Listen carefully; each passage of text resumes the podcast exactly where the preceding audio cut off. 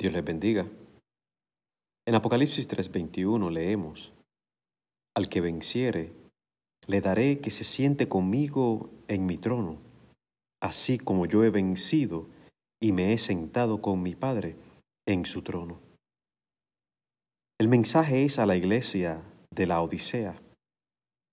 La lucha que tiene esta iglesia es la de servir como aguas calientes que ayudan con diferentes problemas físicos o servir como aguas frías que refrescan la sed del que está sediento. Ellos estaban tibios. Las aguas tibias provocan náuseas. Por eso el Señor dijo, los vomitaré de mi boca. La lucha espiritual es constante. El descuido no es una opción.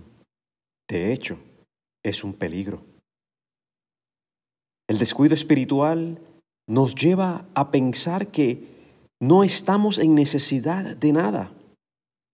Pensamos que hemos llegado a un escalón tan alto que ya no necesitamos ayuda. Eso, en otras palabras, es un acto de independencia. Un acto de independencia del Señor. El Señor dijo, sin mí nada podéis hacer. Observemos la gracia entonces, la misericordia y el estímulo que nos hace el Señor en este versículo. Al que venciere, le daré que se siente conmigo en mi trono. Si luchamos contra la pereza espiritual, el Señor nos promete sentarnos con Él en su trono. ¡Qué privilegio! El poder participar de la gloria que por naturaleza le pertenece al Señor solamente. ¿Qué queremos en esta hora? Simplemente adorarte, Señor. Te adoramos por tu gracia, te adoramos por tu misericordia, te adoramos por tu grandeza, te adoramos porque en tu corazón quieres el bien para nosotros y por eso nos animas a seguir luchando